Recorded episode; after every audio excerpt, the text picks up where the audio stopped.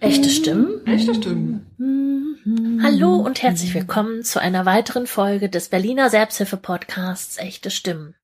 Mein Name ist Bianca Austermann und ich bin die Moderatorin dieses Podcasts. Ja, und äh, mein heutiger Gast ist Schauspieler, Regisseur, Autor und hat vor vielen Jahren eine Theatergruppe für Menschen mit sozialen Ängsten gegründet und seitdem viele Projekte verwirklicht in der Selbsthilfe. Ja, ich wünsche euch ganz viel Spaß mit Harald. Echte Stimmen. Echte Stimmen. Ja, herzlich willkommen zum, zu einer neuen Folge des Berliner Selbsthilfe-Podcasts Echte Stimmen. Mein heutiger Gast ist Harald Polzin und der hat viel zu erzählen. Der hat auch schon äh, wahnsinnig viel gemacht in seinem Leben. Da möchte ich gar nicht so viel jetzt drauf eingehen, das wird er gleich tun. Aber unsere Themen werden sich heute rund ums Theater und die Theater in der Selbsthilfe bewegen. Und ich freue mich sehr, dass Harald sich bereit erklärt hat, heute auch wieder online dieses äh, Interview zu führen, was natürlich dazu führen kann, dass hin und wieder die Tonqualität mal ein bisschen leidet. Ich hoffe, ihr nehmt uns das nicht übel. Und ja, ich begrüße Harald. Herzlich willkommen. Ja, hallo Bianca. Danke für die Einladung zu deinem Podcast. Ich freue mich wahnsinnig, dass du da bist und dass wir sprechen können. Ich als neue Moderatorin bin natürlich auch noch ganz neu im Fach und finde das total spannend, weil ich ja selber auch äh, schon lange Erfahrung in der Theaterwelt habe und jetzt per Zufall auf dich getroffen bin in der Selbsthilfe. Und aber als allererstes würde ich dich bitten, dich kurz vorzustellen. Wer bist du? Was möchtest du erzählen von dir? ja, da gibt es eine Menge. Da gibt es schon eine Menge. Naja, ich bin Harald, Harald Polzin und Experte für Improvisation und authentischen Selbstausdruck. Kann man sagen, darunter liegt natürlich ähm, Schauspiel, Regie, Training, äh, Trainer bin ich, Coach. In dem Fall die Wurzeln liegen in der Schauspielerei und natürlich äh, auch in der Improvisation. Ich hatte das Glück, bei tatsächlich auch den Besten dieser Welt zu lernen, auch bei Keith Johnson, also dem Urvater von der Improvisation als Entertainment, die wir jetzt ja auch als Theaterform tatsächlich haben. Und daraus ergibt sich natürlich eine Menge Wissen, was über die eigentliche Theaterarbeit hinweggeht. Also das, das, das ist ja alles nicht, nicht getrennt, diese Dinge. Und ich arbeite jetzt seit zehn Jahren, habe ich eine Theatergruppe mit Menschen, die leiden unter sozialer Phobie. Ich bin kein Therapeut, habe aber therapeutische Erfolge, kann man sagen. Und das wahrscheinlich dadurch, dass ich den Fokus nicht auf den Mangel lenke, sondern auf das, was geht. Und ich glaube, gerade wenn du Rede- und Auftrittsangst hast, Vortragsangst hast, dann ist das ganz, ganz wichtig, weil Vortragsangst ist die größte Angst, die liegt noch vor Todesangst. Ich würde dich ganz gerne kurz unterbrechen, weil ich möchte tatsächlich, wenn, wenn es für dich okay ist, ein bisschen mehr noch über dich erfahren, bevor du über deine Arbeit erzählst. Also deinen Werdegang, deinen Lebenslauf. Oh, mein Lebenslauf, oh, der ist lang. Ja. Der ist lang. so kurz umrissen, so, so was, umrissen. was für also, Ausbildung hast du, wo kommst du her und so weiter. Ich komme also sozialisiert im, im Osten, damals in der ehemaligen DDR genau zur Wende weggekommen, also als Soldat eingezogen worden. Ich habe den Dienst mit der Waffe verweigert und bin Bausoldat gewesen. Du hast eine Uniform anbekommen mit einem Spaten auf den Schulterstücken und du musstest dann in der Industrie arbeiten. Ich war in Leuna und Buna gewesen, also ein Schwerpunkt Chemie in der DDR, dann rüber. Und wir hatten im Osten schon eine sehr gute Ausbildung gehabt, muss man wirklich sagen. Also das war alles, alles top. Und dann ging es natürlich weiter mit der Schauspielerei sozusagen. Dann auch viel gedreht. Ich habe ganz viel gelernt bei den Sachen, die ich dann gemacht habe. Also ich habe bei Yoshio Ida gelernt, das ist einer von der Peter Brook Crew, der Japaner. Von dem habe ich gelernt, äh, clean your body, was so viel heißt, äh, mach dich frei, dass du offen bist für die, ja, für die Kreativität, für das, für das, was da ist. Ich habe gelesen, auch bei Keith Johnson. Ja, ja, bei Keith Johnson. Da hast du auch gelernt. Habe ich auch gelernt und ich habe den auch jetzt später noch, also ist auch schon wieder zwei Jahre her, und der ist auch so ein bisschen so ein Vorbild von, der ist jetzt über 80 ne, und der reist immer noch durch die Welt und hält Vorträge. Ne, ist natürlich auch schon ein bisschen klapprig. Ich hoffe, ich schaffe das, dass ich mit 80 noch fitter bin, in dem Zustand bin, wie ich, wie ich jetzt bin und was machen kann. Ich glaube, dass da eine Menge dran ist, auch gerade Bewegung ganz, ganz wichtig ist. Und ich hatte jetzt gerade ein, äh, ein Seminar in Stuttgart, auch mit Menschen hier in Berlin, die unter Rede- und Auftrittsangst leiden. Hast du eine richtige Schauspielschule auch besucht in der DDR schon? Oder, oder wie muss man das vorstellen? Oder? Das war gar nicht so einfach. Ich hatte Privatunterricht bei der Doris Thalmer. Mhm. Die war am Berliner Ensemble gewesen und äh, drehte, machte und war auch Dozentin früher an der Ernst Busch. Und so war ich denn extern an Ernst Busch, hatte da Sprecherziehung und Bewegung gehabt und habe dann tatsächlich äh, den ersten Berufsabschluss, oder wie man das nennen will, gemacht bei der Generaldirektion für Unterhaltungskunst. Ich hatte das Pech gehabt, im Osten musstest du einen Studienplatz haben, dann bist du zur Armee gekommen oder du musstest erst bei der Armee gewesen einen Studienplatz haben. Und so hat sich das verschoben, sodass ich nie richtig direkt studieren konnte, aber schon gearbeitet habe. Ich habe schon als Schauspieler gearbeitet, habe damals schon mit Ulrich Mühe gedreht. Prinz von Homburg haben wir gemacht als Fernsehspiel. Im Osten war ja alles geregelt, wie viel Geld du kriegst und so. Habe ich weniger Geld bekommen, sozusagen, als die anderen, die diesen Abschluss, die einen richtigen festen Abschluss hatten. Aber so, so ist das gut, gut gewesen. Ich war freiberuflich in einer DDR, was nicht einfach war, aber auch das ging und äh, konnte arbeiten und habe eigentlich mein Leben lang das gemacht, was ich wollte. Dann kam kurz, kurz bevor die Wende kam, der Umweg über in der Unterhaltungskunst als äh, Wortinterpret sozusagen. Also, und äh, das war alles auf allerhöchstem Niveau, da muss man wirklich sagen. Alle, alle Westkünstler wurden, und wir haben damals schon, zu der Zeit haben wir mit Videofeedback gearbeitet. Da war das noch gar nicht so, so wie jetzt, war das alles anders. Und dann gab es da Leute, die haben sich dann eine teure Kamera gekauft aus dem Westen und die Kassetten, ja, hat dann einer, hat dann 50 Mark gekostet, weißt du, so eine, so eine VHS-Kassette und da wurde mit Videofeedback gearbeitet und genau, also das war, war ein wahnsinniges Coaching. Ja, und, und beschreib mal, wenn du sagst, du bist dann in den Westen gekommen und hast hier Schauspiel auf unterschiedlichsten Ebenen gemacht, was würdest du denn sagen, was ist dir als gravierendster Unterschied aufgefallen zwischen dem Schauspiel im Osten und im Westen oder gab es gar keinen? Naja, es gab überall gute Leute, ohne Frage.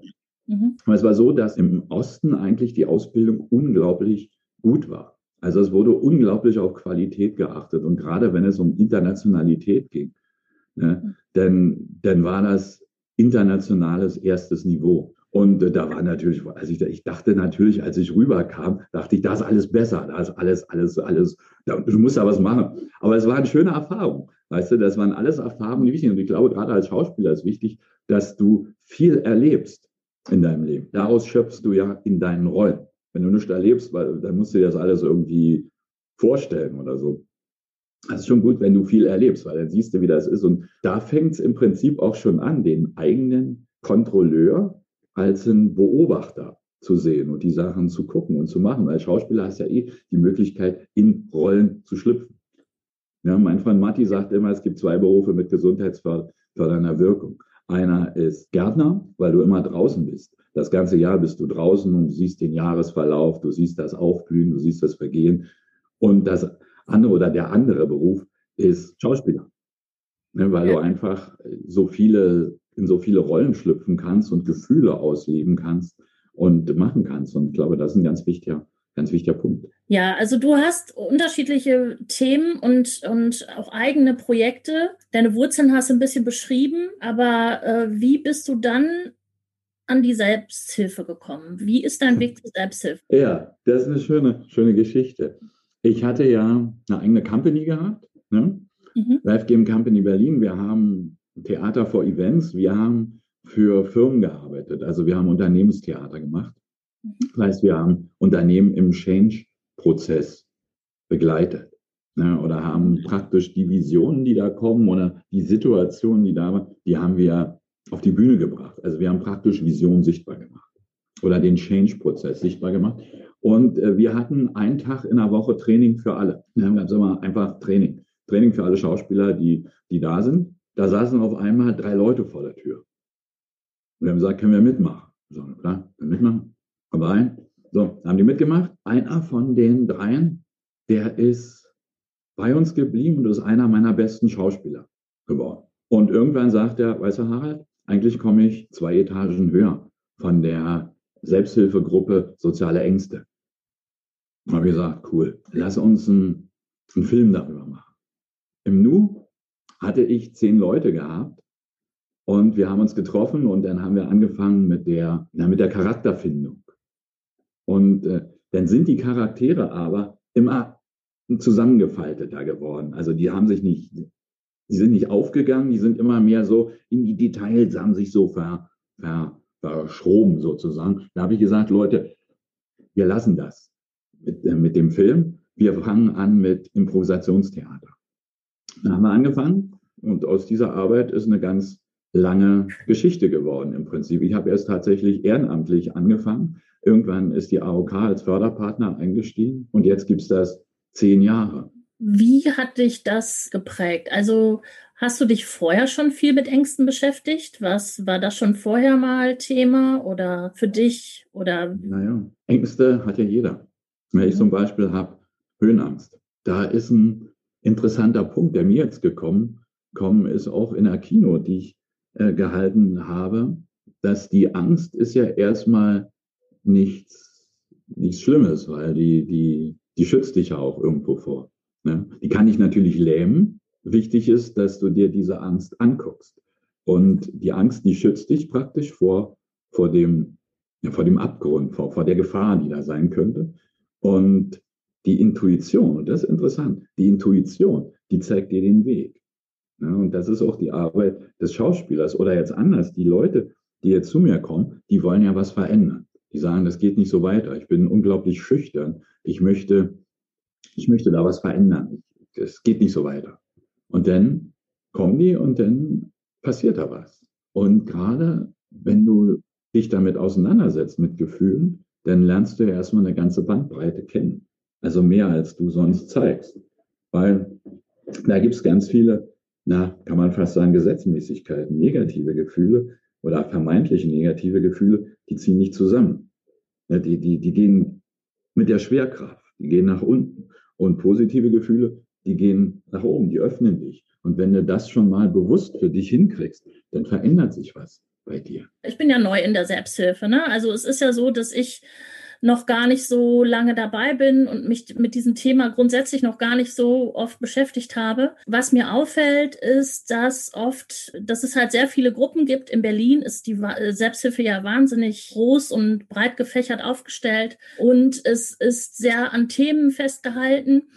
Ich habe jetzt bei dir festgestellt, du hast dich auf die sozialen Ängste so festgelegt oder es hat sich so ergeben bei dir. Ne? Du hast dich gar nicht festgelegt, ja. sondern es hat sich ergeben. Hast du denn auch noch andere Bereiche oder würdest du sagen, heute mit deiner Erfahrung in der Selbsthilfe muss man vielleicht gar nicht festlegen, es kann auch breiter gefasst werden, wofür diese, wofür Theater in der Selbsthilfe genutzt werden kann? Das ist ein interessanter Aspekt.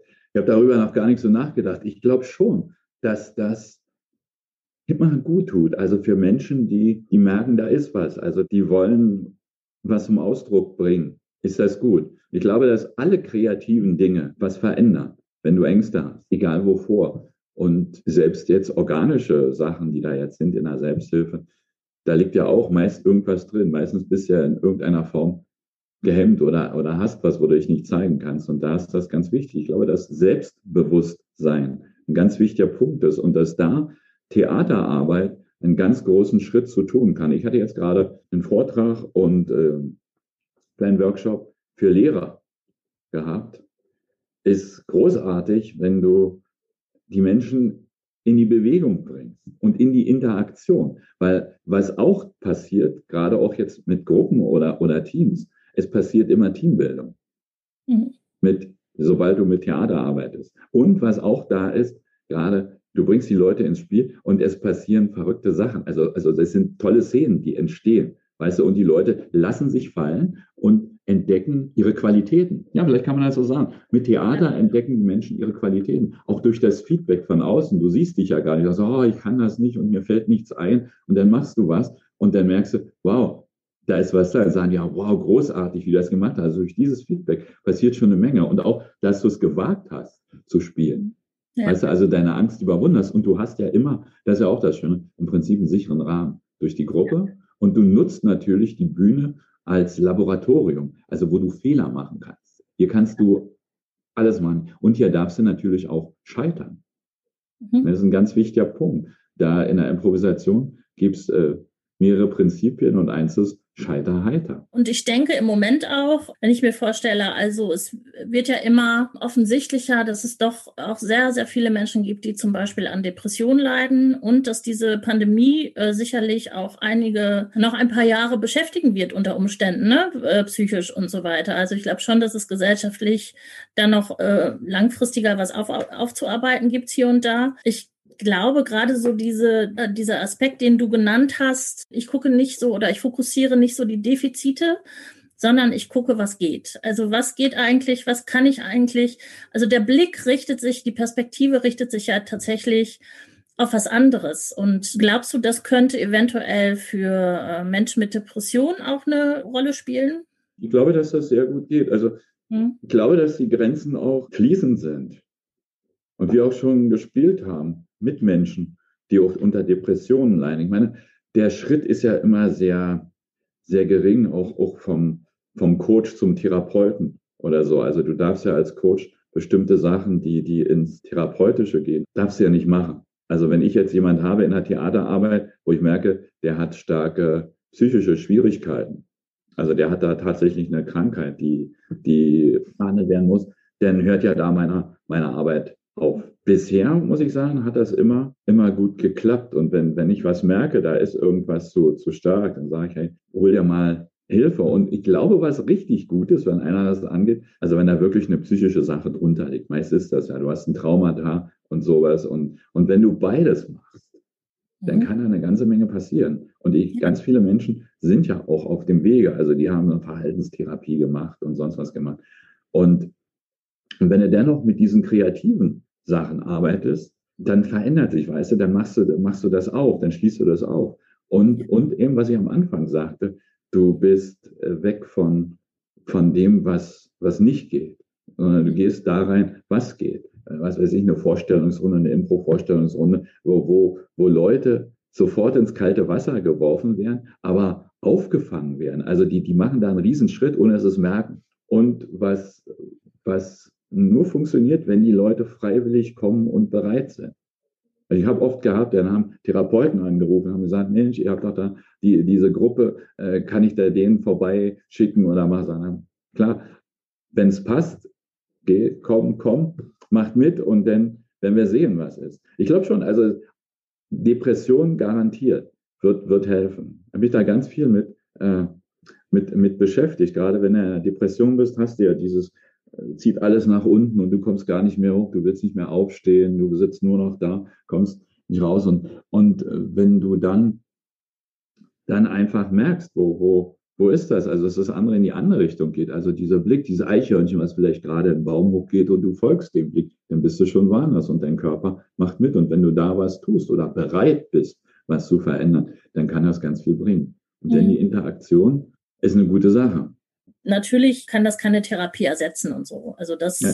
ganz sicher nicht. Also du hast gesagt, Keith Johnson ist so dein persönliches Vorbild. Keith Johnson hat ja ähm, nicht gerade das Improvisationstheater erfunden, aber er hat es letztendlich, glaube ich, in die Öffentlichkeit gebracht, in die Gesellschaft. Also zumindest diesen Theatersport auch ne, erfunden, bestimmte Regeln aufgestellt und Grundsätze und auch bestimmte Trainingsarten. Was genau hat dich da so fasziniert? Da fasziniert hat mich das einfach aus dem Stehgreif zu schöpfen, ohne Vorgaben zu arbeiten und diese, dieses Spontane zu machen das hat mich immer, also das war irgendwas, was mich immer interessiert hat. Weniger dieses Regietheater, wo was raufgedrückt wird, oh, sondern eher dieses, was von, von, von innen herkommt. Und da merkst du auch, dass die meiste Schauspielarbeit geht ja von innen nach außen. Ja, und, und da merkst du, wenn du einen Schauspieler triffst, der, der von außen nach innen arbeitet, funktioniert auch. Wenn du die siehst, der kann genauso großer Schauspieler sein, aber das sind auch die, die dann irgendwo hinkommen und dann sagen, ich kann so nicht arbeiten ne, weil irgendwie das Licht anders ist, der Raum anders ist, die Bühne sich verschoben hat und der, die ganzen Sachen, die er sich einstudiert hat, nicht funktionieren. Der, der von innen nach außen arbeitet, der kann immer von der Situation her arbeiten. Also der kann in jedem Raum spielen und okay, oh, so, ja, verändern. Und das merkst du auch jetzt bei, äh, was ist der Unterschied bei einer Improvisationstheatergruppe? Das ist nicht der Gag, der da irgendwo passiert. Den kriegst du noch oben drauf. Das ist, dass da Leute, dass sich da Leute auf die Bühne stellen und, und sagen so, jetzt spielen wir das für euch, wir haben nichts vorbereitet und wir gucken mal, was, was kommt. Und äh, das Zusammenspiel, das ist das, was, was rüberkommt, die Energie. Und der Gag, der kommt noch oben drauf. Weißt du, und deswegen ist das Improvisationstheater, also diese Art der Improvisation, auch so, so hilfreich. Und weil du die Sachen, die Prinzipien da drin auch umsetzen kannst in deinem eigenen Leben. Also für mich ist das manchmal so eine Metapher so fürs Leben, ne? Also weil Improvisation, eigentlich improvisieren wir ja von Anfang an. Wir sind auf der Welt und fangen ja. an zu improvisieren, ne? Ja. Und wenn du aber einen Menschen auf die Bühne stellst, einen Erwachsenen und sagst, jetzt improvisier mal, dann hört das Atmen auf, dann hört, dann verkrampft sich alles und man hat fürchterliche Angst, nicht äh, originell zu sein und, ja, und so weiter und so fort, ne? Und dabei ist das eigentlich die natürlichste Sache der Welt, so, ne? Ähm, aber das wieder, äh, wieder zu bekommen, diese Natürlichkeit auf der Bühne, ist eben echt ein hartes Stück Arbeit für erwachsene mhm. Menschen zumindestens. So. Weil wir es tatsächlich verlernt haben durch die Schule, durch diese ganzen Sachen, du bist nicht gut genug. Ja. Na, du bist nicht gut genug und das ist natürlich äh, schlimm.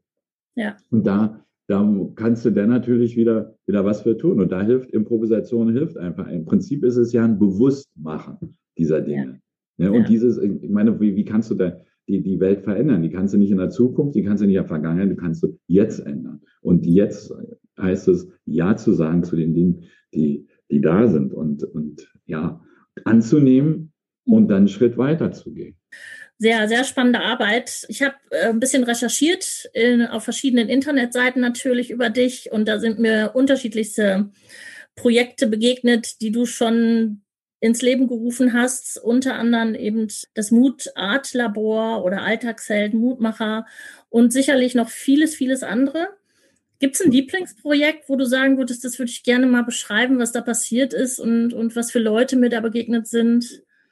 Was hat dich besonders berührt? Jede, jedes Projekt berührt mich immer wieder. Ein ganz wichtiges Projekt ist und war, also war und ist mein Buch, Die Kunst der Improvisation, der spontane Weg zum Erfolg, wo ich das alles zusammengefasst habe, also die Erfahrung aus über 20 Jahren Improvisation und wie dir Improvisation helfen kann. Erfolgreich hat ja oft immer so einen negativen Beigeschmack, ist immer so in der Wirtschaft verortet und, und so. Aber wiederum äh, ist das ja ein ganz wichtiger, also dass du ein gutes Leben führst, dass du ein wirklich gutes, erfülltes Leben führst, ohne Ängste, wo du dich wohlfühlst, wo du Dinge angehst, die du gerne machen willst. Und da ist das natürlich ein ganz wichtiger Punkt. Und das, das Buch Schreiben war eine Heldenreise. Meine Zaubersätze, tatsächlich, die, die sich im Laufe der Zeit für mich äh, ergeben haben, gerade in der Improvisation, die auch dir im Leben helfen. Das ist, ich weiß nicht, was passiert. Ich weiß, dass etwas passiert. Und ich weiß, dass was passiert, wird gut. Mhm. Das ist ganz wichtig. Ich weiß nicht, was passiert. Das ist immer, wenn was Neues passiert, weiß ich nicht, was passiert. Aber aus meiner Erfahrung, die ich habe, weiß ich, bisher ist ja alles irgendwie gut gegangen. Sonst wäre ich nicht hier. Also alle, auch schlimme Sachen, haben mich nicht umgebracht. Ja. Mhm. Also ich weiß, irgendwas wird passieren. Also irgendwas passiert immer. Ich weiß nicht was, aber ich weiß, irgendwas wird passieren. Und wenn ich dann positiv dran bin aus meiner Erfahrung, als ich das ja alles überstanden habe, was da war, dann weiß ich auch, das, was passiert, wird gut. Und in ja, diesem Sinne gelingt es mir, Dinge zu tun. Also wirklich loszugehen, weil ich erstmal, ja, ich gehe, ich habe Mut schon dabei. Ne? Ja, und daran erkennt man natürlich sofort, wie gut das für Menschen mit sozialen Ängsten oder mit grundsätzlich mit Ängsten ist. Ne? Da schließt sich ja der Kreis. Also das ist ja, sind ja genau die Punkte, die, wenn es um Ängste geht, eben auch angesprochen werden. Ne? Der junge Mann, der da vor der Tür saß und dann einer meiner besten Schauspieler war und ich gar nicht gewusst habe, dass der soziale Ängste hat. Und meistens Leute mit sozialen Ängsten sind äh, auch hochintelligent, hochsensibel und dergleichen. Und der hat das einfach dann gemacht. Der hat es für sich erkannt und, und hat es gemacht. Und, und von den anderen beiden, ein, eine habe ich wahrscheinlich nie wieder gesehen, aber der andere, der da auch noch saß, der kommt immer mal sporadisch wieder vorbei. Und das ist, mhm. ist erstmal schön, dass das funktioniert tatsächlich. Also der, der das gedacht, dass, dass der, der, der junge Mann, der sein Studium abgebrochen hat, sein Physikstudium abgebrochen hat, weil er keine, keine Referate halten konnte. Mhm. Ein hochintelligenter Bursche, dem das zu viel, also das ganze Wissen, was er da verarbeiten musste, ist ihm zugefallen. Und der, der hat es nicht gemacht, weil er so eine Angst hatte vor, vor dem Reden vor Menschen. Und der steht dann auf einer Bühne. Ne, wir standen ja richtig, also als, als Gruppe, als Company bei so einem Unternehmensjahr, da stehst du vor 360 Leuten auf der Bühne mit Headset und spielst. Mhm. Ja, und das ist schon, schon ein riesen, ein riesen Ding. Oder ein anderer Kollege jetzt aus, aus meiner, meiner Gruppe, der auch schon lange dabei ist, als der anfing, haben wir im Januar so besprochen, immer, was wollen wir machen? Und da sagte er, Harald, ich komme nur zum Training, aber auf keinen Fall auftreten, auf keinen Fall. Und nach einem halben Jahr stand er beim Selbsthilfefestival mit Headset auf der Bühne und spielte auf dem Tempelhofer Feld. Und das sind natürlich schöne Erfolge, wo man sagt, wow, das ist cool. Oder auch andere Sachen, wo Leute denn eine Weile kommen und dann mit einmal nicht mal da kommen, weil sie irgendwie den Ort gewechselt haben oder so und dann mit einmal kommt nach einem halben Jahr eine Postkarte oder so, Harald, ich danke dir, ich bin jetzt hier, hier verortet in, in einer anderen Stadt, habe meinen Beruf gewechselt und das ist, das wäre mir ohne, ohne deine, die Arbeit mit dir nicht gelungen. Dann sage ich, wow, danke, was ist das für, für ein, ein Glück, dass ich mit meiner Arbeit sowas erreiche. Wer nach schnellen Erkenntnissen will, also so wie die fünf wichtigsten Dinge, die du machen musst, die sieben Sachen, die du vermeiden willst, das funktioniert nicht 100 Prozent. Der Weg ist ein, ist ein anderer. Der ist feiner irgendwo oder, oder diffiziler. Und der braucht auch Zeit, ne? Also es ist nicht etwas, was sich entwickelt in der ersten Improvisationsprobe. Ne? Ja. Und dranbleiben. Ich glaube, das ja. ist ein wichtiger Punkt. Bleib dran ja. und überfordere dich nicht. Wir hatten vor einigen Jahren ein Interview mit dem Tagesspiegel und der fragte die Leute, was nimmst du denn mit aus der Arbeit mit Harald? Und da war eine junge Frau, die sagte, ich kann jetzt äh, Stille besser ertragen. Also in der Interaktion. Da hast du doch oft so einen Moment, wo keiner mehr was sagt. So, mhm. du hast so einen Empfang, so, so dieser Smalltalk und irgendwann ist so ein Punkt. Und vorher ist sie dann, oh, fällt mir nichts ein und da soll ich jetzt machen, na, ist weg. Und, und jetzt sagt sie, ich kann das jetzt ertragen, weil ich eben weiß, wie es funktioniert. Ja, also da baut sich eine Sicherheit auf, eine, eine Selbstsicherheit. Ich glaube, das ist ein ganz wichtiger Punkt. Die Kunst der Improvisation zu, zu erlernen, zu erforschen, ist der spontane Weg zu dir selbst.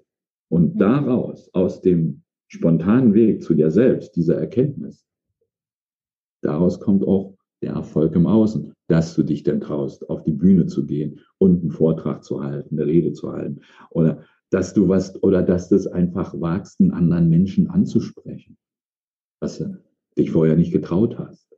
Das ist es. Und darin liegt die Arbeit und dadurch kommt auch ein Selbstbewusstsein. Und ich glaube, egal welche, welche Kunstrichtung du jetzt hast, alle kreativen Richtungen, ich sehe das bei meiner Frau, die ist Kunsttherapeutin, wenn du Leute auf diese kreative Ebene bringst, dann wird sich was verändern bei denen, weil du einfach andere Synapsen schaltest, die dafür nötig sind, dass die irgendwie in eine, in eine Verbindung kommen, die du brauchst. Wir haben alle Zugang zum Kopf, zum Herz, zum Bauch.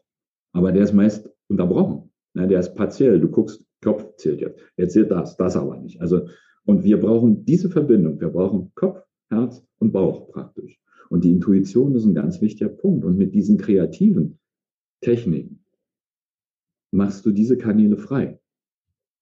Ja, ja. Und da ist, wie gesagt, Improvisation, wo du ganz nah dran bist, aus dem Stegreif, auch diese Natürlichkeit. Das haben wir ja alles. Kinder, die spielen sofort, die, die interagieren, die spielen miteinander. Ja, das haben wir. Und wir wollen als Menschen, merkst du auch sofort, wenn du Leute, so, so ein Lehrerkollegium in, ins Spiel bringst oder auch Banker, das mit Bankern gehabt, ganz viel, ganz viel für Banker gearbeitet. Wenn die Hüllen fallen sozusagen, dann sind da Menschen, die miteinander etwas tun. Ja, toll, Harald.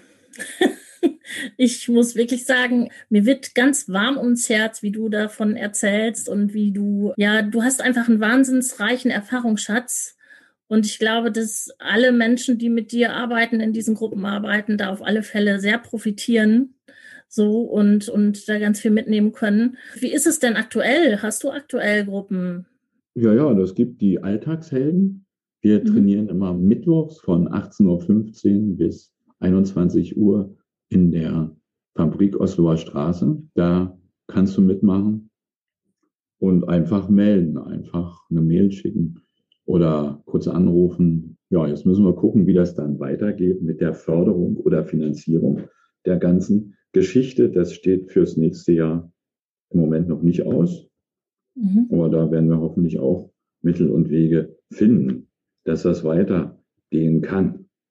Ja. Und das Schöne ist bei der Gruppe, es sind Leute dabei, die sind lange dabei, sehr erfahren. Es sind Leute dabei, die sind das erste Mal dabei.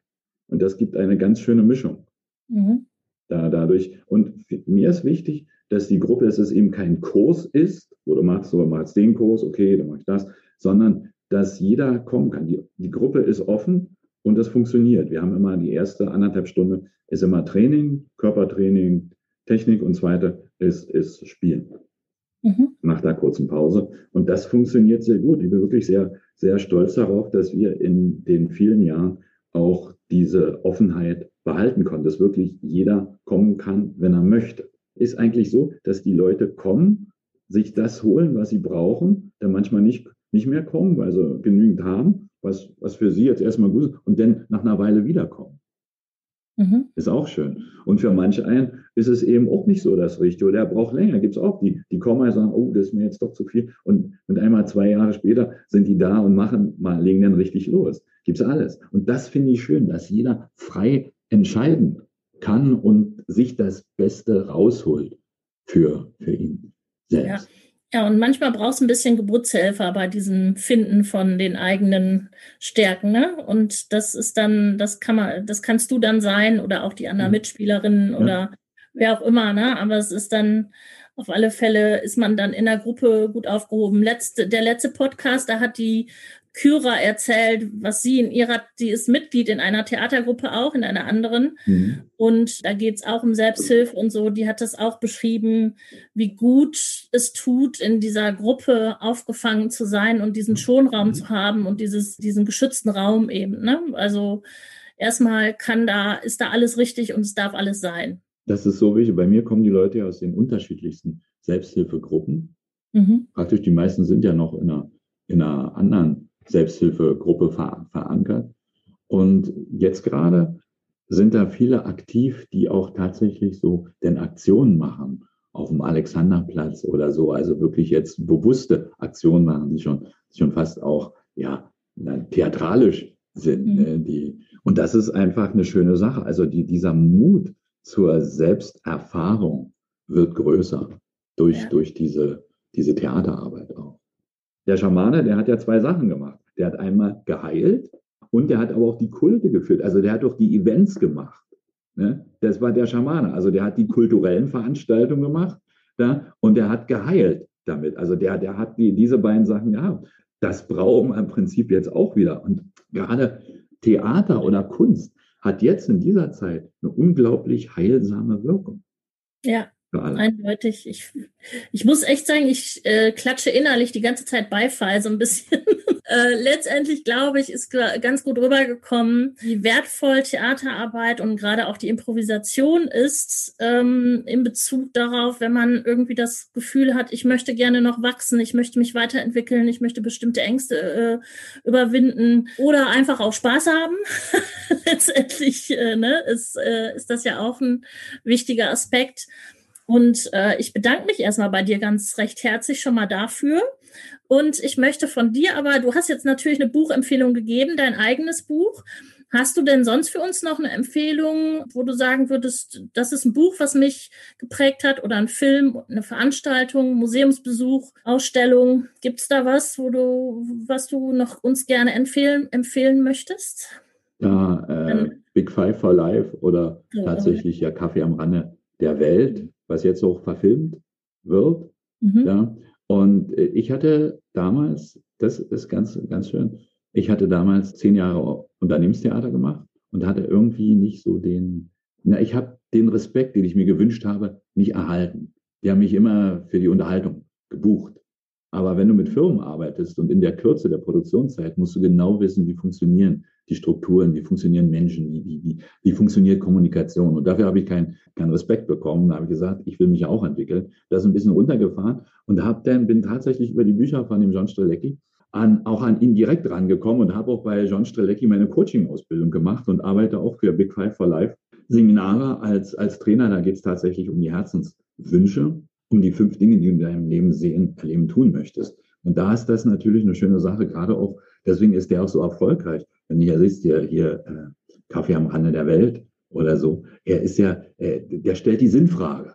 Ne? Warum bin ich hier? Hast du Angst vor dem Tod? Ne? Und, und dann hat er gemerkt, dass über, über, übersteigt die, so das Bewusstsein erstmal so, bin ich erstmal schockiert. Und dann kam er auf diese, diese fünf, fünf Herzenswünsche ran. Und daraus ergibt sich dann meist der Sinn, weißt du, der Sinn des Lebens. Ne? Also bei mir ist es mein, mein Zweck der Existenz, ich entflamme Herzen für ein bewusstes, selbstbestimmtes Leben. Ja. Und deswegen kann ich dir das auch nur empfehlen, weil die Bücher sind sehr einfach geschrieben, gibt mittlerweile eine, eine ganze Menge. Kaffee am Rande der Welt, erste, dann kommt Wiedersehen am Kaffee am Rande der Welt und, und diese Sachen, das sind alles sehr schön, auch gerade im Business hier, Big Five for Life ist sehr, sehr, sehr, sehr gut, diese, okay. diese Sachen und bringt dich auch weiter. Also. Okay.